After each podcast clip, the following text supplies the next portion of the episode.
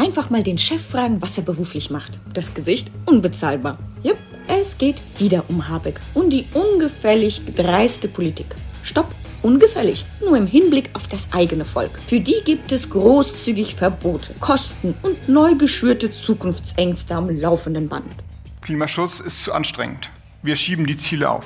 Das ist erkennbar die falscheste Antwort, die man geben kann. Gefällig ist dagegen Herr Habeck zu seinen Verwandten und schirmt einfach mal fast alle unter sich. Da drängt sich einem doch das Zitat von Leonardo da Vinci auf. Die Dummheit schützt vor Schande, gleich wie die Dreistigkeit vor Armut. Okay, den letzten Punkt hat Habeck abgehakt und arbeitet nun mit seinem Ich-Opfer-Interview den ersten Punkt ab. Wie würden Sie denn jetzt den Umgang mit dem Fall Ihres Staatssekretärs Patrick Greichen kommentieren? Als schwierig und herausfordernd. Die Opposition hat sich entschieden, für die Öl- und Gasheizung zu kämpfen und nutzt eben diese Personalie auch, um diesen Kampf zu führen. Aber wann ist eigentlich Habeck die Macht über den Kopf gestiegen? Angesichts der ganzen Tatsachen wohl noch vor seiner Wahl zum Wirtschaftsminister, denn es sieht sehr ausgeklügelt und prognostiziert aus.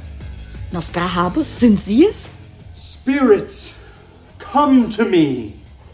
Ich will einfach darauf hinweisen, dass äh, kein Geld mehr da ist. Blöd nur, dass er ausschließlich das Geld aus den Taschen der deutschen Bürger in die eigene Tasche wandern vorhersieht. Und dann so tut, als wolle er im Grunde die Welt zum Guten ändern. Der Welt der Habeck-Greichen GmbH und Co. KG.